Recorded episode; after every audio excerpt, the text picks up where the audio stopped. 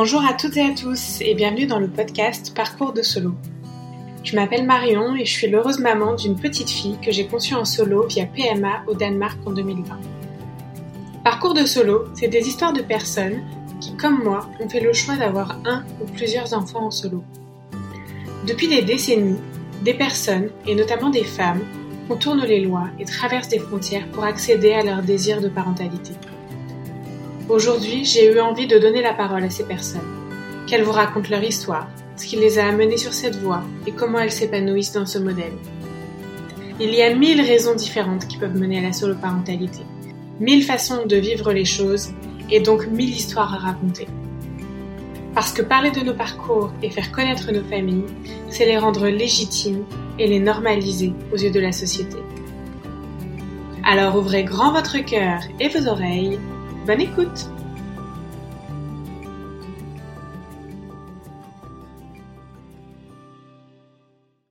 Bonjour à toutes et à tous.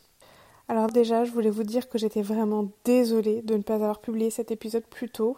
J'avoue, c'était pas très cool de ma part de sortir une première partie d'épisode et de vous faire attendre autant pour la suite.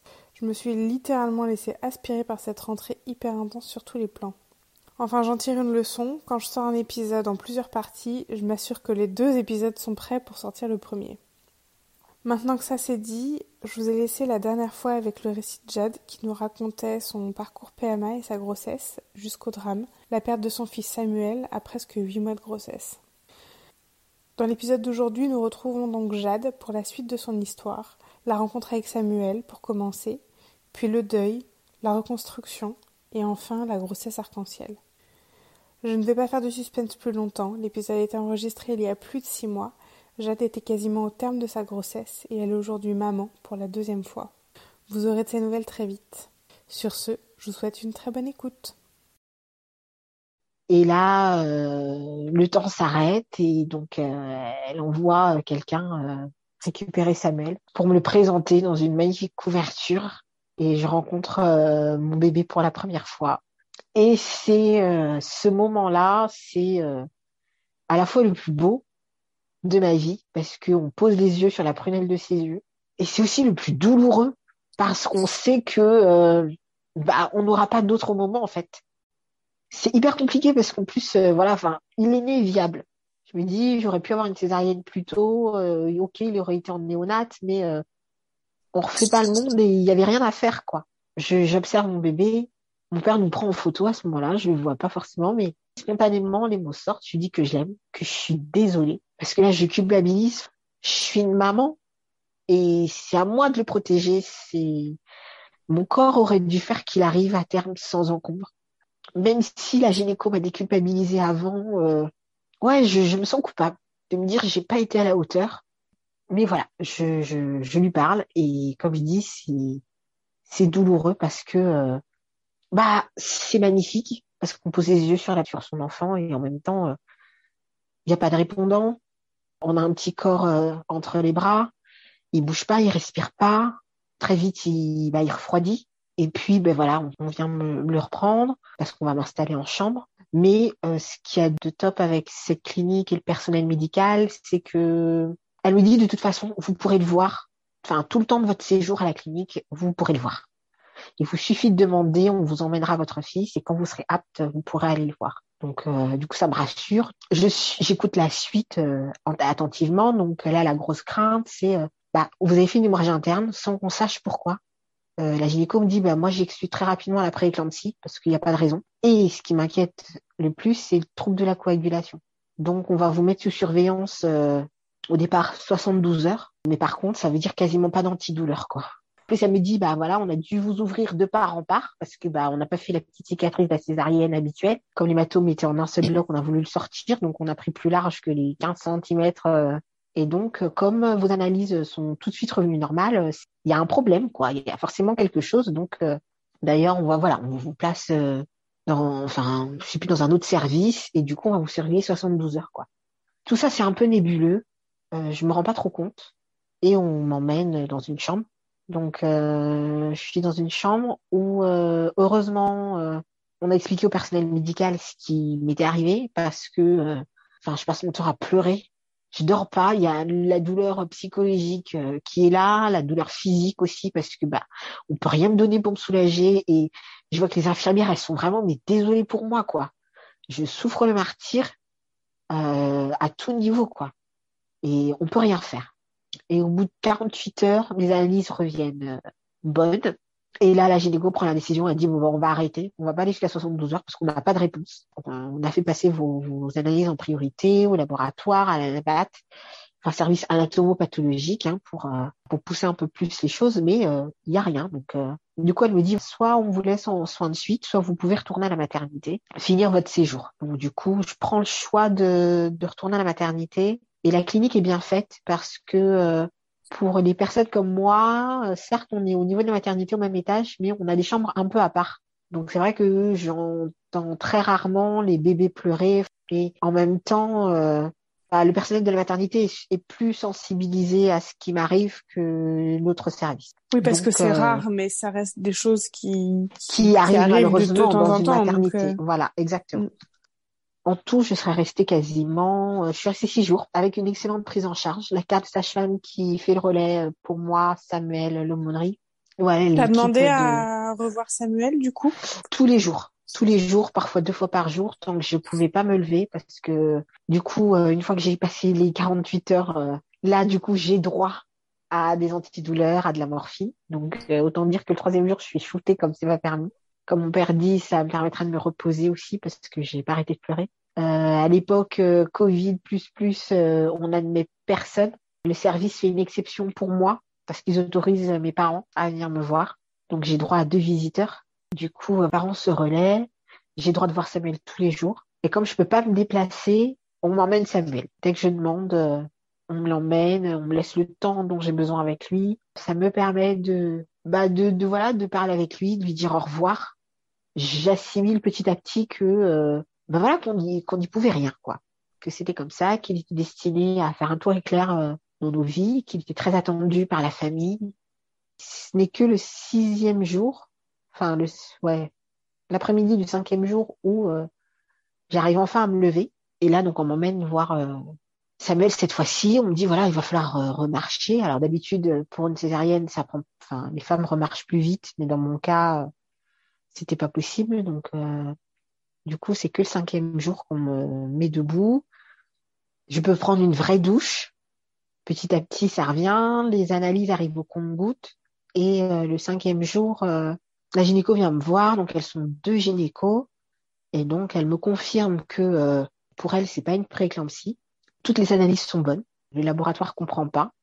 Qu'ils ont discuté au niveau du staff et qu'ils comprennent pas non plus ce qui s'est passé et que du coup, comme ils sont une maternité niveau 2 et que ce qui m'est arrivé est assez grave, ils passent le relais euh, au CHU, maternité niveau 3, en me disant, euh, bah, de un, ce serait bien qu'on trouve une, explication, même si préparez-vous à ne pas en avoir une.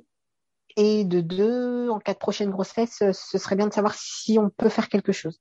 Donc, elle me dit, je vais vous adresser à tel médecin qui fait partie d'une commission pluridisciplinaire du CHU, donc avec plusieurs euh, médecins de différentes spécialités. Et euh, peut-être que cette commission, qui a davantage l'habitude, trouvera des réponses ou établira un protocole pour la prochaine grossesse. Elle me dit que bah voilà, au stade où j'en suis, donc elle me réexplique les choses, me dit que voilà, de toute façon, il n'y avait rien à faire, Samuel n'a pas souffert, que voilà, au stade où j'en suis, certes, je suis très fatiguée, qu'on a frôlé quand même la transfusion sanguine aussi, mais que la convalescence va être très longue parce que j'ai perdu plus d'un litre de sang et que comme j'ai pas été transfusée, bah et que je suis anémiée de nature, euh, ça va prendre du temps. Le lendemain, donc on vient m'ôter les agrafes et je sors. Donc c'est ma une de mes sœurs et mon beau-frère qui viennent me chercher. Et là encore, c'est difficile parce que, euh, bah, contrairement aux autres mamans, on quitte la maternité sans son bébé, quoi. Et c'est pas on quitte parce que il a été transféré dans un autre hôpital et que j'aurai l'occasion de le revoir. Non, c'est que je laisse aussi le corps de Samuel derrière moi il y a ce côté où voilà le drame est arrivé là, donc euh, on a envie de s'échapper, et un autre où on se dit oui, c'est là que je vais laisser mon bébé, je le reverrai sûrement plus jamais, et je rentre, euh, voilà, j'ai pas l'impression d'être maman quoi. D'un côté si parce que bah, j'ai un magnifique garçon, mm. et d'un autre, euh, bah, il n'est pas avec moi quoi. Je rentre chez moi, et là je me dis voilà j'ai une famille formidable parce que bah, ils ont enlevé toutes les traces, euh, les meubles qui étaient arrivés la veille, euh, le coup de dos qui était monté, enfin les livres de grossesse, tout a disparu. Tu leur avais Et- demandé ou ils ont fait ça spontanément? Non, ils ont fait ça spontanément. Et ils ont eu raison parce que j'avais pas besoin de me rappeler que j'étais Ouais. plus enceinte. Enfin, je rentre, beaucoup de membres de ma famille m'attendent. Beaucoup de gens ont fait le trajet hein, de toute la France quasiment. Alors nous, chez nous, on est croyants, euh, pratiquants, on est catholiques. Donc, euh, on prie beaucoup. Ma foi m'a énormément aidée. Et le soir, euh, bah, tout le monde s'en va. Et là, je rentre dans ma chambre et je m'effondre encore. Et m'effondre dans les bras de mon père. Ce qui... Mon père et moi, on a une relation assez compliquée. On n'est pas très proches. Euh, mais là, je sais qu'il m'a sauvé la vie. Pour lui, ça a été très dur aussi. Non seulement, plus tard, il me l'a dit, hein, le fait de, de perdre, euh, voilà, de, de perdre son petit-fils, d'avoir failli perdre sa fille, et de me trouver aussi dans une position vulnérable, parce que dans la famille, je suis toujours celle sur qui on compte. La femme forte euh, qui flanche jamais, même quand c'est compliqué. Et là, de me voir dans cet état-là, euh, à pleurer toutes les larmes de mon corps, à un moment donné, on pleure ensemble, quoi. Pour ma mère, c'est super dur aussi, parce que bah, voilà, je suis son bébé, forcément, d'avoir euh, plus de 30 ans, euh, ça, ne change pas. Et au bout de deux jours, par me disent, on, on quitte l'appartement, on vient d'installer à la maison pour ta convalescence, quoi. Donc, je vais chez mes parents à Laval, en Mayenne. Ils me chouchoutent, mais vraiment, euh, la famille appelle, se déplace. euh, ça me permet, moi, de me concentrer uniquement euh, sur euh, ma convalescence et aussi sur euh, la cérémonie religieuse pour, euh, pour les obsèques de Samuel. J'avais décidé qu'il n'y aurait pas d'enterrement, dans le sens que j'ai décidé de laisser le corps à l'hôpital pour une crémation.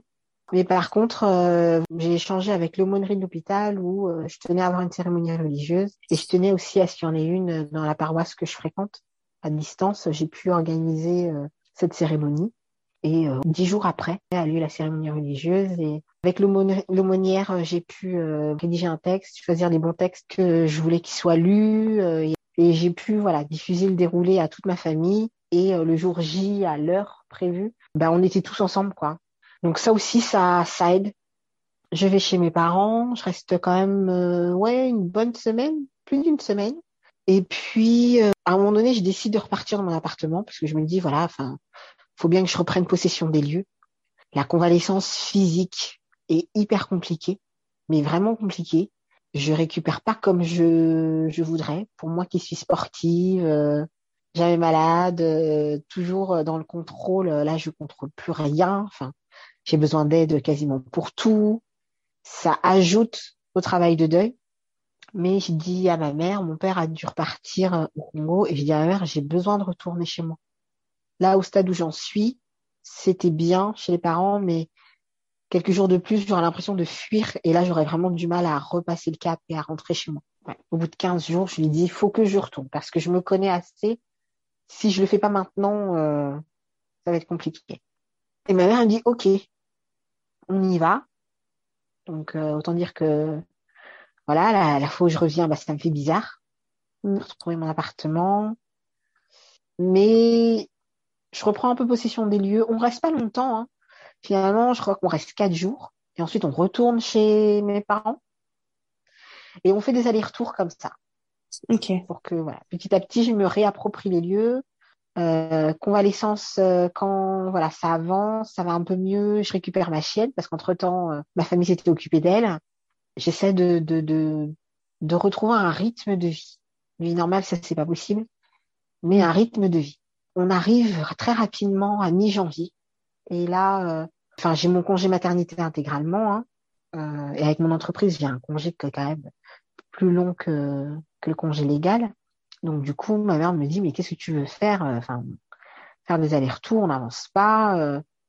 Et ma mère me propose, elle me dit bah ce que je te propose, c'est que moi je vais rentrer à Brazzaville parce qu'elle avait prévu de rentrer euh, à Brazzaville et viens avec moi. Ça va te changer les idées quoi. Et là je me dis ok, banco, bon bah on prend un billet. Deux choses. La première des choses, c'est que le voyage est très difficile pour moi parce que pendant mon congé maternité, j'avais prévu d'aller le passer avec mon fils, euh, avec Samuel, euh, une partie de mon congé maternité à Brazzaville. Donc en fait, dans ma tête, je me dis, mais la prochaine fois que tu vas au Congo, tu fais le trajet, l'avion et tout ça, tu auras ton fils dans les bras. Donc là, je fais le trajet toute seule, enfin avec ma mère sans le bébé. Donc euh, Mm. c'est pas évident, les larmes montent de temps en temps. Enfin, Ma mère est très patiente avec moi et elle me laisse vraiment euh, accueillir mes émotions. Et la deuxième chose, c'est que dans la famille, on a connu des malheurs euh, par série. Et cinq jours avant que je perde Samuel, euh, j'ai une belle-sœur qui elle aussi a perdu sa fille. On avait deux mois d'écart dans nos grossesses. Eux, ils ont dû subir une interruption médicale de grossesse. Et que pour se changer les idées, sans qu'on se soit concerté, on se retrouve toutes les deux à Brazzaville avec notre deuil et du coup quelqu'un à qui parler, quelqu'un qui comprend, même si on n'a pas vécu la même chose de la même façon. Mais on se retrouve dans, nos douleurs, dans notre peine. Euh, et du coup, euh, je passe trois semaines au Congo. Pour une des rares fois, mon père prend du temps. Euh, on va visiter, ce qu'on fait quasiment jamais parce qu'on va voir la famille. Mais voilà, on prend le temps et je revis. Mais vraiment, je reprends des forces. Je me ressource aussi auprès de cette famille et je commence à envisager euh, bah, la suite, quoi. Je veux dire, je vais mm. rentrer cette fois-ci toute seule parce que ma mère reste. Est-ce que je me vois rester à la maison, bah, à rien faire toute la journée Et je prends la décision d'écourter mon congé maternité. Okay. Et de me dire, euh, je m'arrête au congé légal, donc euh, je reprends mi-mars. Donc à distance, je fais les papiers, j'informe mon, mon, employeur. Il y a aussi beaucoup de démarches hein, quand un enfant décède à ce stade, voilà, c'est quand même beaucoup de paperasse, donc voilà, pas mal de choses aussi. Donc je rentre, j'essaye de, de, de m'organiser, et en même temps, à ce moment-là, bah, quand je rentre, j'ai plein de courriers, euh, ça y est, du CHU qui a mis en place euh, le, la commission. Et donc, euh, j'entame aussi tous les examens. Et je prends contact donc avec mon employeur en lui disant que j'ai courte. Il me confirme que c'est OK. Par contre, je lui dis que je me sens pas prête à revenir à temps plein et que comme j'ai une tonne de congés à solder, bah voilà, je reprends euh, quatre jours par semaine, quoi, et qu'il me laisse les vendredis. Et ça me va bien puisque du coup, j'entame euh, bah, les séances de kiné pour la rééducation et euh, au CHU, au final, il me convoque quand même beaucoup de vendredis. Donc, je reviens au boulot mi-mars. Le premier trajet domicile-travail, je suis en larmes, même si c'est ma décision. C'est là où on s'aperçoit que le monde a continué de tourner en fait c'est une grosse claque, même si euh, voilà pendant ma convalescence, euh, j'ai eu plein de messages de, de collègues, de mon équipe, euh, de, de ma hiérarchie. voilà, enfin, ils ont été adorables. Le monde a continué de tourner. Et c'est une grosse claque de, de, de s'en rendre compte, en fait. Beau dans ma langue, je me dis un jour après l'autre. Et petit à petit, je retrouve les marques. Je me replonge dans le travail. En parallèle, tous les vendredis, j'ai des examens médicaux. Donc du coup, j'entame un protocole d'examen au CHU. Je rencontre un médecin vasculaire qui me dit bon ben voilà, on a vu votre dossier. Il me dit ce qu'on m'a dit avant que là, à vue d'œil, il n'y a pas de raison, mais qu'ils vont continuer les explorations et que vu mon cas, euh, ce qu'ils souhaitent, c'est en guillemets m'enregistrer dans les statistiques euh, au niveau euh, national et au niveau mondial. Chaque médecin me donne des tonnes et des tonnes d'ordonnances, d'analyses à faire médecin vasculaire, je vois un gynéco, je vois le service génétique à plusieurs reprises, hémato, cardiologue, parce que du coup, en plus, comme on creuse en génétique, on s'aperçoit que des problèmes cardiaques dans la famille, et finalement, c'est comme souvent à l'hôpital, hein. on va pour euh, un truc bien précis et on ressort, euh, bah, finalement, on découvre des pathologies dont j'avais pas connaissance, certaines qui sont latentes et puis d'autres qui sont bien présentes mais pas diagnostiquées quoi. Donc euh, donc là on se dit bah voilà c'est encore compliqué d'autres prises en charge. Donc euh, le, le, protocole de soins euh, dure enfin de d'examen de, dure quasiment ouais quasiment six mois. Commence au mois de mars et la termine au mois d'août quoi avec quasiment tous mes vendredis si je suis pas à l'hôpital je suis au laboratoire entre temps j'ai la rééducation ici pour la cicatrice pour mon poignet mon épaule donc ouais, ça, ça, le temps s'écoule comme ça. J'ai rythmé euh, la semaine du boulot et à partir du vendredi, euh, examens médicaux, faut courir à gauche, à droite. En même temps, euh, chemine aussi l'idée d'une nouvelle grossesse parce que finalement, c'est ce que le médecin vasculaire m'annonce en disant le plus important au final, c'est qu'on trouve un protocole pour la prochaine grossesse. Donc l'idée commence à cheminer, même si euh, quand on perd un enfant, c'est compliqué parce que on a donné la mort et pas la vie, et on a absolument envie de retomber enceinte pour donner la vie. On ne veut pas remplacer l'enfant qu'on a perdu. Beaucoup de gens le pensent, mais non. C'est simplement le fait qu'on se dit, bah, on a donné la mort et en fait, alors qu'on s'apprêtait à donner la vie et on a besoin de ça. Et moi, comme j'ai une césarienne, euh, voilà, euh, en urgence, que c'est mon artère utérine qui, a posé problème, bactéries cicatricielles, on me dit très clairement, vous attendrez un an avant de recommencer, quoi. Donc là, on se dit, c'est la double peine, quoi. C'est la totale. Tu perds ton gamin, t'as un postpartum de merde sans enfant, et en plus, tu peux pas te relancer tout de suite, quoi. Et puis, plus on avance des examens, plus on te découvre des choses qui compliquent un peu la donne. Je prends les choses, j'essaie de les prendre une par une et de ne pas trop me poser de questions. J'arrive quasiment à l'été où là, il ne me reste que le cardiologue, les examens cardiaques, donc euh, puis la totale, échographie, IRM, test d'effort, euh, holter euh, cardiaque pendant 48 heures où on est à Paris avec des, électrodes de partout, la totale. Et au mois d'août, les médecins se réunissent en commission et donc ils prennent une décision et me la répercutent début septembre. Je suis convoquée par le médecin vasculaire. Il me dit voilà ce qu'il en est. On n'a pas d'explication à ce qui vous est arrivé avec Samuel, ni on a fait toutes les pistes. Hein. On a vraiment creusé partout, il n'y a pas d'explication. Euh, par contre, ce qu'on sait, quand on regarde les statistiques, il y a un taux de récidive qui est hyper important. Donc, voilà, ça va recommencer. Ok. Là, tu te dis, bon, d'accord. Il te donne le taux de récidive ou pas? Bah, il me dit quasiment on est à plus de 50% me concernant. Il me dit le problème c'est que donc euh, à l'époque mon prix part certes, mais il me dit vous êtes noir, il me dit, demandez pas pourquoi, mais les statistiques au niveau mondial sont formelles. Quand vous avez un hématome rétroplacentaire sans cause, donc il m'explique que normalement un hématome rétroplacentaire quand ça arrive, c'est soit un problème d'hypertension, de prééclampsie, le syndrome de HELP, ou euh, un problème, euh, c'est ce qu'ils appellent l'antiphospholipidique qui est pas bon, mais voilà, il n'y a rien de tout ça. Et il y a un très faible pourcentage, 0,4% des hématomes rétroplacentaires, qui eux n'ont pas de cause. Mais il me dit, dans ces 0,4%, il y a quasiment 80%, c'est des femmes noires. Ok, une, corrélation qui est là. Et... Voilà, mais statistiquement, c'est là. On ne sait pas l'expliquer. Il n'y a rien de génétique puisque les analyses ont été faites. On ne sait pas l'expliquer. Si c'est arrivé une première fois, c'est parce que voilà, vous étiez pris part. Euh, mais il dit voilà, mis bout à bout, on a des facteurs qui nous font dire que le taux de récidive sera élevé. Mais comme on ne sait pas le prévenir, il me dit la précaution et la préconisation euh, qui est faite par la commission, c'est d'essayer de vous traiter comme si vous aviez fait une prééclampsie sévère et brutale. Alors il me dit très clairement, c'est pas ce que vous avez fait pour Samuel, mais on sait qu'il y aura une autre hémorragie. Donc ce qu'on va faire, c'est nous donner du temps. Et donc on va vous donner des anticoagulants tout le long de la grossesse. Parce qu'au final, il me dit, pour Samuel, le seul truc qui aurait pu nous aider, c'est si vous aviez saigné en fait au niveau externe, vous en seriez aperçu, vous auriez été à l'hôpital. Pour le long de la grossesse, euh, il donne des préconisations sur euh, donc à surveiller ma tension artérielle. Il me dit on trouvera sûrement rien, mais mieux vaut prendre toutes les précautions. Arrêt prématuré à la fin du deuxième trimestre. Donc il donne plein d'indications comme ça. Et euh, il me dit bah pour moi là, malgré ça, j'ai pas de contre-indication à une nouvelle grossesse service génétique euh, me mm. confirme, me donne le même son de cloche en me disant le seul truc qu'on surveillera nous au niveau génétique, c'est les problèmes cardiaques qu'il y a dans la famille parce que voilà ils m'ont découvert un petit souci au niveau du cœur donc euh, que le bébé peut avoir donc on surveillera ça. Euh.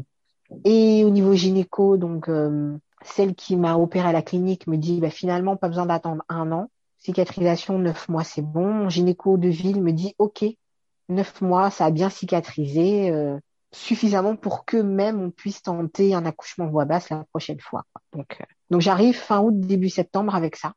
Et j'envoie tout ça à la clinique, à Vitanova. Et euh, la clinique euh, qui, eux, voulait attendre un an, me dit, bah, finalement, on va suivre la préconisation des médecins français, donc vous nous contactez dès que vous êtes prête. Du coup, oui, tu les avais prévenus. oui, parce que du coup, la question s'était posée aussi au niveau de la commission d'avoir des infos sur le donneur le service génétique a voulu creuser et c'est là où j'ai trouvé Vitanova extraordinaire parce que ils ne m'ont pas communiqué d'infos sur le donneur. Mais par contre, ils se sont mis en relation avec la clinique et puis plus tard le CHU pour communiquer toutes les infos dont la commission avait besoin. Ils ont refait d'autres analyses, ils ont recontacté le donneur, mais ils ont vraiment fait le nécessaire parce que ben voilà, moi je voulais pas savoir, je voulais pas avoir d'informations, donc il devait rester anonyme me concernant. Mais par contre, euh, jusqu'au mois d'avril, ils ont été en contact avec euh, toute l'équipe médicale. Et donc, euh, ils me disent, ben voilà, vous nous appelez quand vous êtes prête. Euh, ok.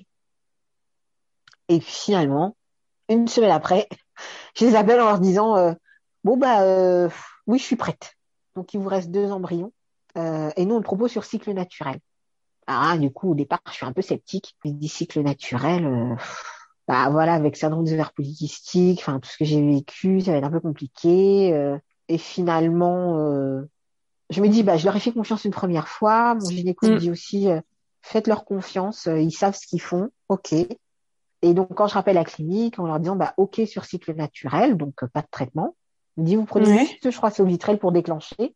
Ouais. Ah ouais, c'est bon. Et donc elle dit, vous êtes à combien? Bah, je lui dis, là, je crois que je suis à J5 quand même euh, du, de mon site. Elle regarde le planning et dit, oh, bah, c'est bon, on peut vous prendre, hein. De toute façon, vu qu'il y a que le Ovitrel pour déclencher, euh, il y a pas de problème. Ah, ok, d'accord. Donc vous m'attendez dans 15 jours, quoi. Ah oui, ok. Et finalement, euh, j'ai eu une échographie pour euh, s'assurer que bah, l'ovulation se passe bien et que l'endomètre est à la bonne taille. Et finalement, euh, bah, pareil, moi qui n'y croyais pas, euh, naturellement, voilà, l'endomètre s'épaissit comme il faut. T'avais eu ton retour de couche euh, rapidement? Euh, non, ça a mis un certain temps parce qu'en plus, comme la convalescence a été longue, euh, j'ai dû le retrouver à peine sur le mois de mai, je crois, quelque chose comme ça. Donc, et puis en plus avec des cycles, c'était pas ça. Donc je me dis, oh là sur cycle naturel. Et je crois que ça faisait que il y avait eu au mois de juillet et au mois d'août où j'avais eu plus ou moins un cycle normal, quoi. Donc je me dis, bah sur cycle naturel, alors que voilà, je viens que de le retrouver maintenant, euh, bon, c'est bizarre, mais ok. J'informe ma hiérarchie. J'ai dit, bah voilà, j'aurais besoin de trois jours, hein, le temps de faire l'aller- l'aller-retour. Euh, ma chef me dit, pas de problème, pas de problème. Et donc, euh, quand c'est bon, ils me disent, ouais, voilà, on vous attend à telle date pour faire le transfert. Pareil, voilà, je fais l'aller-retour euh, éclair. Et le transfert se passe bien. J'y crois moyennement. Ouais, j'y crois moyennement. Ok. Mais je vais de l'avant, je sais que je vais être maman. Dans l'intervalle, j'avais lancé les démarches aussi pour euh, l'agrément pour l'adoption. Donc, euh, je, je me laisse un peu porter. Enfin, toute l'année 2022, euh, je crois que le premier trimestre, j'étais en plein dans le deuil, la confusion. Le deuxième trimestre, euh, voilà, j'avais tous les examens médicaux, euh, ça a été voilà compliqué. Pareil pour une bonne partie de l'été. Septembre, je me lance sur ce transfert et j'enchaîne la procédure avec tous les rendez-vous pour l'agrément, quoi. Donc c'est vrai que je suis très occupée et finalement, mentalement, peu disponible au final à vraiment réfléchir, à me poser. Je suis dans l'action. L'agrément, c'était euh, dans cette optique d'avoir une famille avec plusieurs enfants et de ça. différentes, euh, co- co- comme toi, euh, dont t'es issu, quoi. Oui, ça a toujours été un vrai souhait d'avoir la même chose que ce que j'ai connu moi, aussi bien des frères et sœurs adoptifs que biologiques. J'avais prévu de lancer les démarches aux six mois de Samuel, mais j'ai beaucoup hésité. Et finalement, euh, six mois après le décès de Samuel, j'ai enclenché les démarches. Je me suis dit, ça m'arrêtera pas. C'était ce que je voulais avant, c'est ce que je voulais pour moi et Samuel, pour nous, pour notre famille. Et même s'il n'est pas là, euh, ça n'entache pas euh, mon désir d'être mère de cette façon. Et je lui dois ça, je nous dois ça, donc euh, je, je fais le nécessaire. Donc c'est vrai que l'année 2022 passe euh, très vite. Donc en septembre, je fais mon transfert. Cette fois-ci, je suis quand même un peu plus consciente des choses. Donc je fais de la prise de sang euh, le jour euh, prévu par la clinique Comment tu vis l'attente cette fois-ci? Avec impatience. Mais en même temps, elle est plus courte vu que c'est un J5. Et je fais, et je crois que je fais la prise de sang parce qu'en plus, comme il la demande assez loin, moi, je fais la prise de sang au bout de 15 jours, quoi. Donc, du coup, euh, je fais la prise de sang deux jours avant qu'il me la demande. Ok. Le taux est positif. Je les refais 4 48 heures après pour leur envoyer. Je refais 48 heures après encore. Et encore une quatrième fois 48 heures après. Parce que euh, j'ai du mal à me dire, euh, ça a marché, quoi. Tu reviens de loin. Euh, on t'avait toujours dit que tu allais galérer. Les deux fois, ça a marché du premier coup. Alors certes, la première fois, c'est très mal terminé, mais j'étais dans l'optique où j'allais enclencher une série d'échecs, où c'est aussi compliqué de se dire psychologiquement d'être dans un bon mood en fait, pas être négative, de pas culpabiliser de donner un petit frère ou une petite sœur à Samuel aussitôt, d'avoir en tête qu'effectivement c'est pas un remplaçant, c'est compliqué de vivre une nouvelle grossesse parce que euh, on a comme euh, toutes les femmes ce premier trimestre comme épée de Damoclès au-dessus de la tête. Et moi, le fait d'avoir perdu Samuel assez tard, c'est euh, tant que je passe pas ce cap-là, Ouais, en fait, l'épée de Damoclès, toi, tu l'as sur toute la grossesse. voilà, c'est ça. Et là, en fait, avec ces quatre prises de sang, je me prends ça de plein fouet. J'ai du mal à me réjouir au point où j'en parle pas à ma famille, en fait. Il savait que tu étais allée faire ton transfert quand même? Alors, ma sœur savait, mais j'en avais parlé à personne d'autre. Alors, ma sœur, elle attendait impatiemment, mais elle m'a pas pressée. À un moment donné, je lui dis, je l'annonce à mes parents, qui sont hyper contents, qui me disent, ben voilà, on va faire ce qu'il faut, euh, cette fois-ci, ça va marcher, tu arrives jusqu'au bout, euh, avec un beau bébé à la clé, euh, t'inquiète pas. Très optimiste, mais en même temps, voilà, inquiet aussi, mais on va suivre les protocoles à la lettre, et voilà, on te soutiendra encore plus que la dernière fois mais j'ai cette angoisse et je passe tout le premier trimestre euh, à tête dans la cuvette des toilettes. Cette fois-ci, hein, comme on dit, une grossesse, euh, les grossesses ne se ressemblent pas. D'un côté, je pense que c'était un moyen pour ce bébé de se démarquer. Vraiment, je vis une grossesse, mais alors euh, avec des désagréments, quasiment tous ceux de la grossesse, quoi. Mais ça me rassure parce que ça évolue. En même temps, je mets de la distance parce que je suis concentrée sur les rendez-vous euh, avec euh, l'assistante sociale et les psychologues pour euh, la procédure d'adoption. Et en même temps, j'ai un gynécologue qui est extraordinaire et qui me fait des échos assez réguliers parce qu'il voit bien que je suis flippée malgré tout. Ben. Et c'est quelqu'un voilà que j'apprécie énormément, qui parle très peu et qui est très à l'écoute. Et on a beau lui dire ça va, ouais, il faut ça va pas, derrière. Voilà, exactement. Et il voyait bien que j'étais pas rassurée il y a eu une période où c'était quasiment tous les 15 jours, quoi. Euh, c'était pas grand chose, hein, ça a duré euh, deux minutes. Hein. Il me dit voilà, on va écouter euh, le cœur, on va voir le bébé, voir le bébé, écouter le cœur, ça va vous rassurer, et puis voilà, basta quoi. Que du coup, nouveau protocole. Donc là, par contre, prise en charge, bah, maternité niveau 3 au CHU. Je me dis ok, je quitte le privé avec une équipe médicale qui a été au top au moment le plus compliqué de ma vie, mais bon, voilà, qui a été présente et qui a fait le job. Tu te serais vu euh, accoucher au même endroit où tu as accouché de Samuel? Bah finalement, le fait d'avoir une équipe médicale au top me disait que c'était l'endroit importait peu tant que je retrouvais euh, les médecins, la sage-femme, enfin les sages-femmes, euh, les infirmières, les auxiliaires de père. Enfin, ça ne me dérangeait pas. Et finalement, mon gynéco me dit, bah, de toute façon, on a vu le protocole, c'est maternité niveau 3. Et psychologiquement, dit, mine de rien, même si vous vous sentez de repartir dans cette clinique, ça vous fera du bien de changer d'endroit que je voulais un peu conjurer le truc de me dire bah c'est l'endroit où il est décédé, ça m'est décédé, mais en même temps, bah, peut-être que voilà, c'est l'endroit aussi où j'aimerais donner la vie. Et finalement, la question s'est pas posée parce que je devais être prise en charge au CHU. Un service des grossesses, euh, comme ils disent, à très haut risque, hein, euh, qui s'appelle euh, le SIG, suivi intensif de la grossesse. Une fois que je passe l'échographie du premier trimestre, que tout est validé, je suis orientée vers le CHU. Je suis hyper, hyper suivie. J'ai repris du poids pendant ma convalescence parce que bah, psychologiquement c'était compliqué et que physiquement euh, je pouvais pas reprendre le sport. Donc là, je fais hyper attention pendant la grossesse de pas prendre. Et finalement, j'arrive au test du diabète, euh, donc euh, 24e semaine. On m'avait fait faire le test avant. J'avais une prise de sang avant qui montrait que c'était OK. Mon endocrino m'a dit, bon, on va vous lâcher la grappe et puis euh, on attendra euh, le fameux test de glucose du sixième mois. Je m'attends plus ou moins à voir la même chose que la première fois, sauf que bah là, gros coup de massue, les taux sont vraiment dégueulasses. Alors là, je me dis, oh misère. Je suis arrivée au test euh, depuis le début de la grossesse, j'avais pris 1,8 kg. Donc autant dire que j'avais fait des efforts de dingue. Et là, euh, il va falloir encore être un peu plus restrictif. Donc euh, bah du coup, je suis convoquée aussi. Donc là, pareil, diabéto, endocrino, parce que je ne peux pas être suivie en extérieur. Hein, ils font tout le suivi au sein du CHU. Et donc là, bah, elle me dit, on va vous mettre sous insuline, que vous n'avez pas pris beaucoup de poids, vous faites déjà pas mal d'efforts. Donc, euh, enfin, et puis vu les taux, c'est juste pas possible. Enfin, avec un régime, c'est pas avec un régime que vous allez y arriver.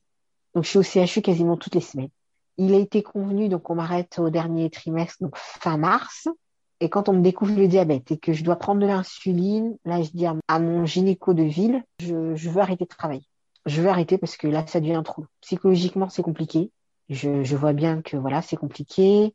Je me sens pas disponible alors que un mois avant, j'ai obtenu mon agrément pour l'adoption, donc euh, je devrais être libérée de ça. Enfin, je devrais fêter ça, et j'y arrive pas. Je me projette pas. Je me tiens très à distance de ce bébé qui pourtant voilà bouge beaucoup et la grossesse physiquement est compliquée quoi.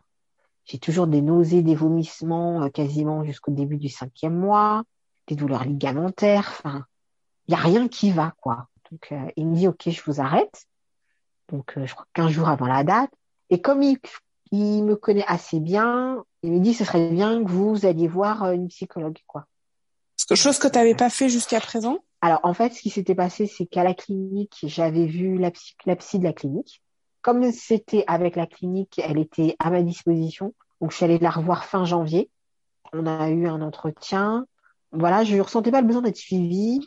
Et moi, je suis quelqu'un qui écrit beaucoup. Donc, euh, du coup, c'est vrai que j'extériorise et c'était vraiment le plus important. Et puis voilà, et puis le fait que je prie beaucoup, ma foi m'a aidé. Dans le cadre de la procédure d'agrément, euh, j'ai cheminé aussi. Mais sauf que là, voilà, je me sens en difficulté. Et mon gynéco de ville euh, le, le voit et me dit ce serait bien de retourner la voir parce que voilà, je sens qu'il y a un blocage et que on va arriver dans le dur, on va progressivement aller vers les 32 semaines et ça va pas s'arranger quoi. C'était vraiment un cap pour toi, du coup, ces 32 semaines? Ben, En fait, le cap des 32, je l'avais vraiment en tête. Les médecins, dans la commission, dans le protocole qu'elle avait établi, il y avait le cap des 32 semaines. Euh, il y avait un cap à 35 et un autre à 37. En sachant que pour eux, je devais être déclenchée à 37 semaines. Donc, euh, j'ai toujours eu en optique 37 euh, semaines, 37 semaines, mais avec le cap des 32 quand même à passer.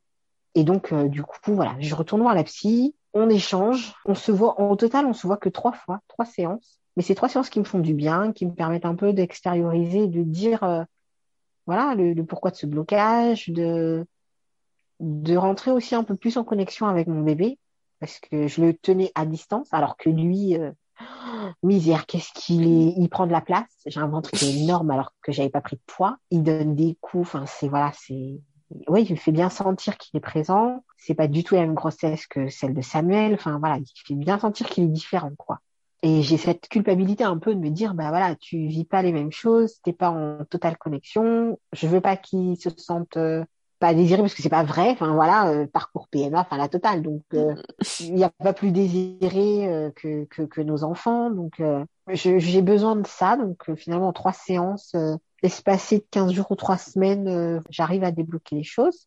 Et puis l'arrêt de travail me permet me permet d'être plus disponible mentalement. Pendant très longtemps, je ne veux pas connaître le sexe. Je me rappelle avoir lancé une bouteille à la mer euh, sur le groupe parce que euh, voilà, je me dis mais si c'est un garçon, euh, oh la misère, j'ai l'impression d'avoir de revivre la même chose que la grossesse de Samuel. Si c'est une fille, bah ce sera différent, mais en même temps, je me projetais pas du tout avec une fille. J'ai des prénoms pour une fille, mais j'ai toujours pas de prénom pour un garçon. Enfin bref, et en même temps, euh, le sexe, je pense que c'est la seule chose que tu pourrais plus ou moins contrôler donc euh, de toute cette grossesse. Donc, euh, ne pas savoir jusqu'au bout, euh, ça fait pas partie de mon tempérament, quoi. Déjà, j'ai la mm. prise sur beaucoup de choses. Là, c'est juste pas possible, quoi. Je chemine et finalement, en discutant avec quasiment tous les professionnels autour de moi, qui me rassurent et qui me disent oui, enfin voilà, vous avez besoin de connaître le sexe pour avancer, vous projeter. Je finis par savoir un peu plus tardivement que pas normal. Hein et là, euh, donc, euh, c'est un garçon que j'attends. Alors, gros choc, quand je l'ai su, j'ai eu un temps d'arrêt et heureusement, euh, l'équipe médicale m'a rassurée en me disant non, mais ça va rien changer. On suit le protocole à la lettre. Voilà, vous êtes arrêté, on vous surveille, la sage-femme vient à domicile. Vous passez à deux fois par semaine. Vous avez donc une fois par semaine, je vais au CHU, enfin plus une autre fois, mon gynéco jusqu'à la fin du 17e mois m'a suivi. Donc euh, voilà, j'ai des rendez-vous. Euh, ouais, j'en ai aujourd'hui, j'en ai entre 4 et 6 rendez-vous médicaux par semaine, quoi. Mais en même temps, j'ai toujours ce côté de me dire, ouais, mais bon, pour Samuel, euh, j'avais vu la sage-femme la veille et ça n'a pas empêché d'eux. Et de côté, j'ai tous ces rendez-vous médicaux qui à chaque fois me, rassurent, puisque c'est des rendez-vous médicaux à part la kiné, euh, c'est voilà, monitoring ou échographie, enfin, la totale, quoi. Hein. Au moment où on enregistre, là, t'es à combien de semaines? Euh, 36.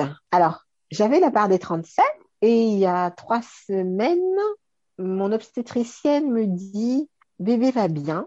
Par rapport aux alertes cardiaques, euh, moi j'aimerais quand même euh, le pousser jusqu'à 39 semaines. Donc voilà, euh, je ressors du rendez-vous, je suis sonnée en fait. Tout de suite j'appelle mon, mon gynéco de ville. Pourquoi elle veut me rajouter deux semaines de plus? Enfin, psychologiquement, je ne tiendrai pas. psychologiquement, je ne tiendrai pas. Je suis, on a passé le cap des 32. autant dire que j'ai dépassé cette semaine en apnée. Et donc là, elle me rajoute 15 jours.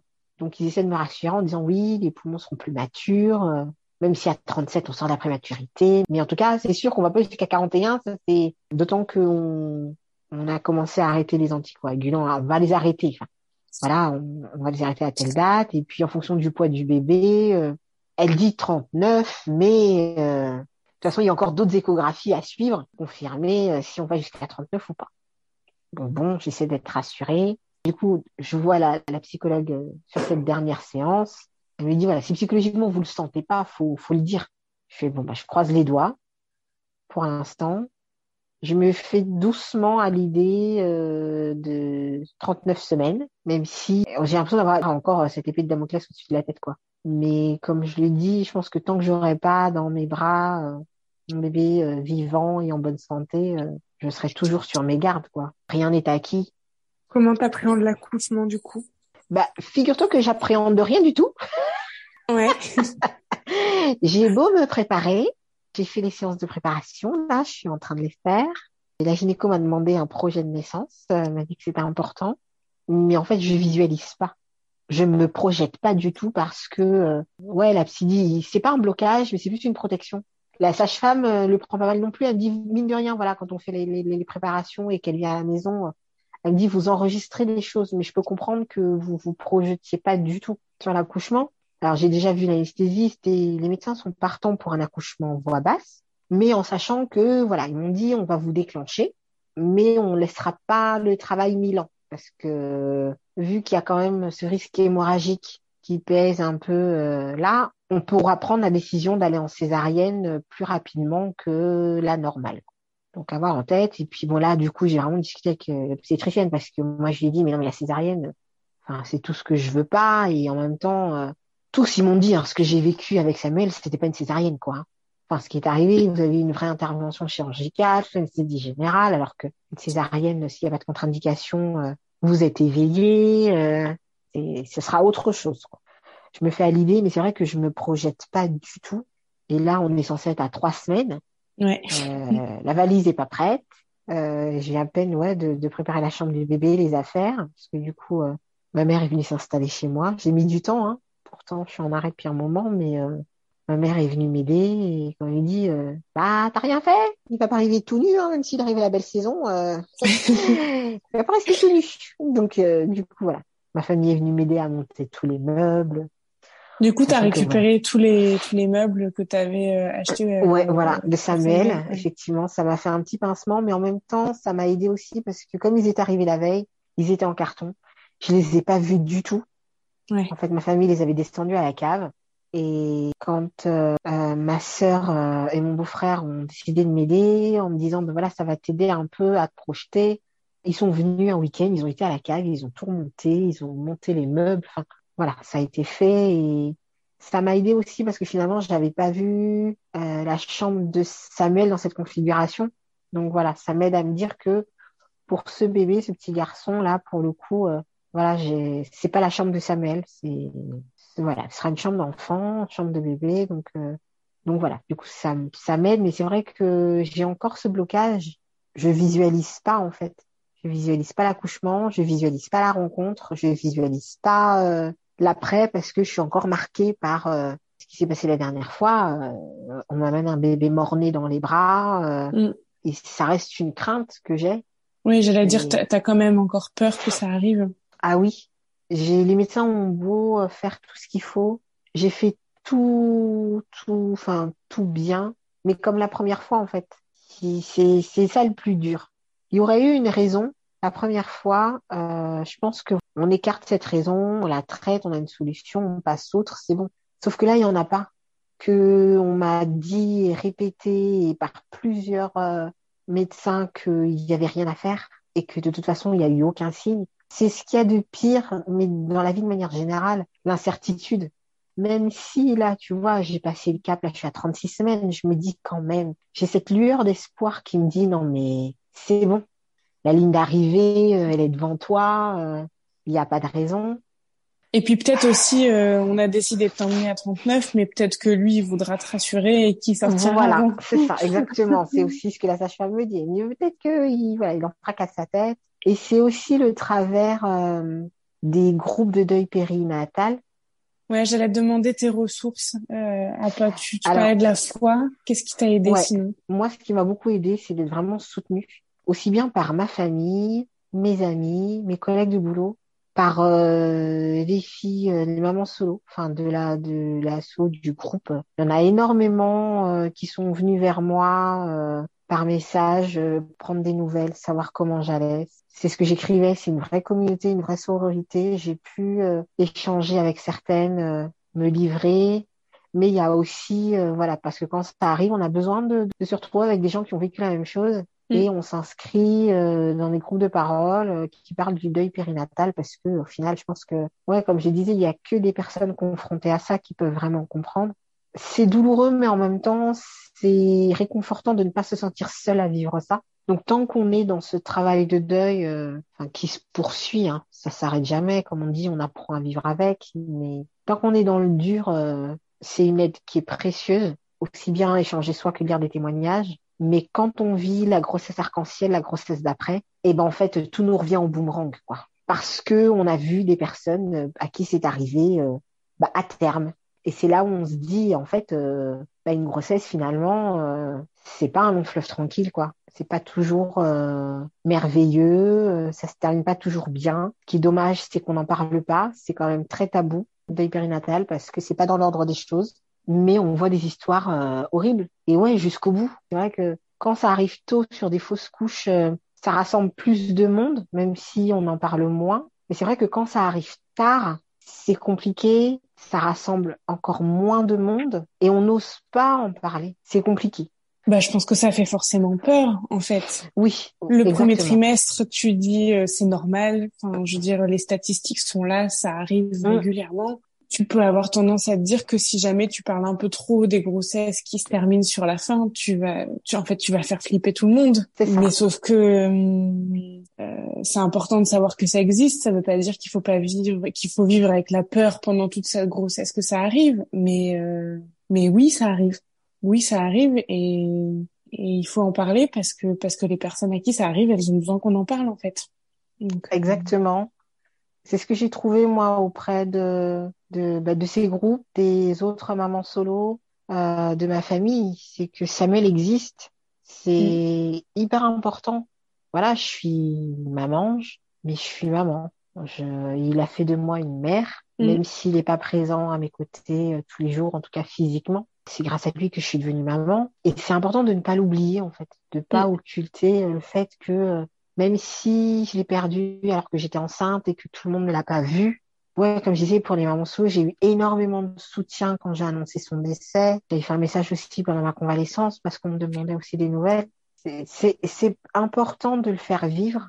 Alors pas forcément qu'il prenne toute la place, hein, parce que je pense euh, à ce deuxième garçon qui arrive, mais mais c'est important pour euh, nous parents endeuillés de de savoir que nos enfants existent en fait. Et qu'il y a une trace d'eux. Voilà, exactement. La grossesse arc-en-ciel est compliquée parce que nous, on a perdu toute notre insouciance, en fait. On a vraiment perdu cette insouciance de, on est flippé par le premier trimestre parce que, comme toutes les bonnes femmes, on a peur de la, fausse couche. Euh, au deuxième trimestre, bah, on a les premiers mouvements. Euh, bah, moi, j'avais un peu cette ambivalence euh, de me dire, euh, d'un côté, j'ai hâte de le sentir bouger parce que c'est une preuve de vie. Mais en même temps, vu comment ça s'est passé avec Samuel, je me dis, mais s'il s'arrête, je vais carrément flipper. Enfin, mm. mais en même temps, un bébé, ça, un bébé, ça ne bouge pas tout le temps. Non. comment je vais vivre les périodes où il s'arrête, où il a besoin de repos, parce que je vais pas le chahuter, ce bébé non plus, tout le temps, hein.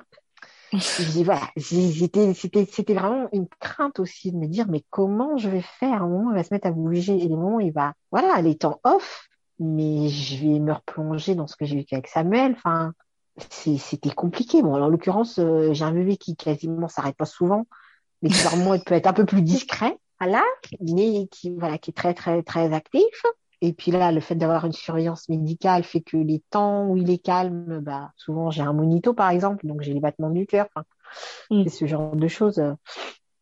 Tu t'es posé la question euh, d'acheter, euh, tu sais, ouais. des monitos. Euh, un Doppler fétal, justement. Ce que je dis, ouais. La petite anecdote, au départ, je me suis dit, je vais acheter un Doppler fétal. J'en ai parlé à mon gynéco de vie qui m'a dit, ah non, mais surtout pas. Qui m'a dit, non. Non, non, non, non, non. Parce que là, ça va vous rendre parano. Très mauvaise idée. Et je lui fais confiance.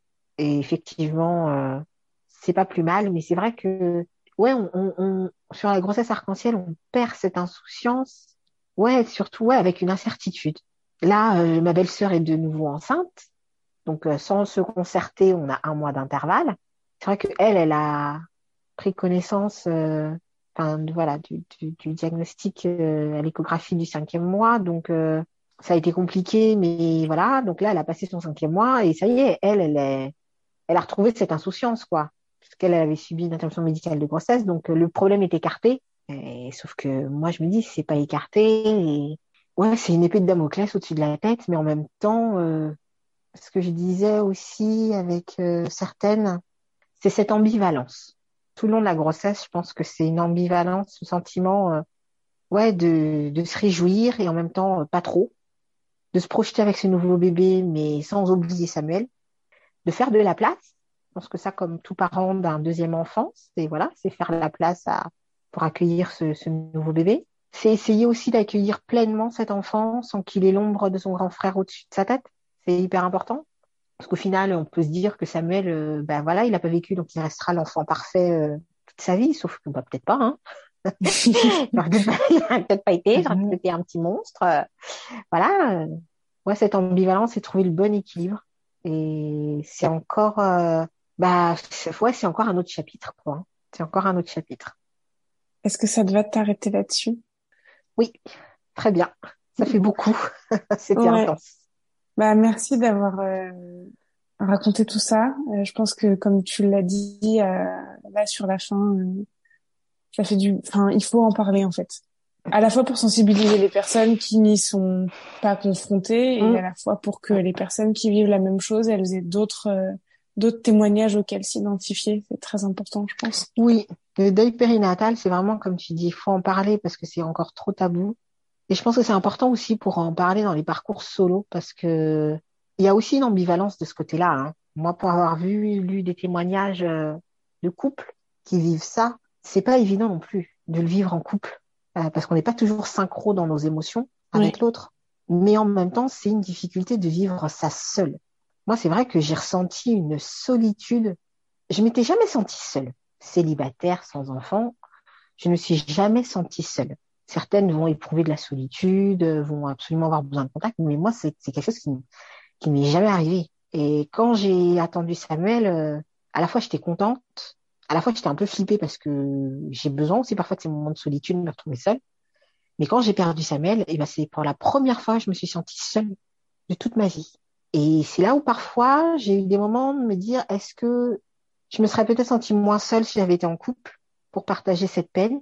Et en même temps, quand je lis et que j'écoute certains témoignages, bah c'est pas évident. Il faut mm. être synchro dans les émotions avec l'autre. Ou parfois la peine est tellement immense qu'on n'est clairement pas réceptif à ce que l'autre peut ressentir parce qu'on est tellement envahi par notre chagrin que bah, on n'a pas le temps de se rendre disponible pour l'autre. C'est encore une autre facette de vivre en solo. Je, pour moi, c'est pas forcément une difficulté supplémentaire, mais c'est encore autre chose de vivre un deuil périnatal en solo. Mais du coup, voilà, ce que je dirais, c'est il faut en parler euh, pour que ce soit moins tabou. Et puis, euh, bah, pour les mamans solo, effectivement, ne pas hésiter à, à communiquer parce qu'on est une communauté, une sororité euh, bienveillante. Enfin, il n'y a pas à dire. Donc, faut pas hésiter ouais, sur ce sujet-là comme sur d'autres, mais c'est vrai que oui. c'est une, très belle communauté sur laquelle s'appuyer. Exactement. On a cette chance d'avoir un espace euh, safe et d'avoir des, des ressources, euh, des personnes ressources incroyables sur lesquelles on peut s'appuyer, quoi. Donc ne pas hésiter. Eh ben merci beaucoup. Merci à toi. Je pense bien à toi dans cette dernière ligne droite. Quand euh, l'épisode sortira, je suis sûre que tu auras ton bébé dans les bras. J'espère. Je croise les euh, doigts. Et en tout cas, on croise les doigts et, euh, et merci beaucoup. Bah, merci à toi, Marion, hein, pour tout ce que tu fais. Euh, pas évident au niveau du rythme, mais c'est hyper important et je te remercie de, de m'avoir laissé cet espace pour parler de mon parcours et de, de mon petit Samuel, ma petite étoile. Merci. Eh ben, merci. À bientôt. Et voilà, je vous remercie d'avoir écouté cet épisode. J'espère qu'il vous a plu. Si c'est le cas, n'hésitez pas à aller le soutenir en allant liker, commenter, partager sur les réseaux sociaux et surtout, surtout, aller mettre un maximum d'étoiles sur les différentes plateformes d'écoute où c'est possible, notamment sur Apple Podcast et Spotify. Si vous avez des remarques, des suggestions de témoignages ou que vous-même souhaitez venir raconter votre histoire autour de la soloparentalité, vous pouvez me contacter via le compte Instagram du podcast. Merci encore et à très vite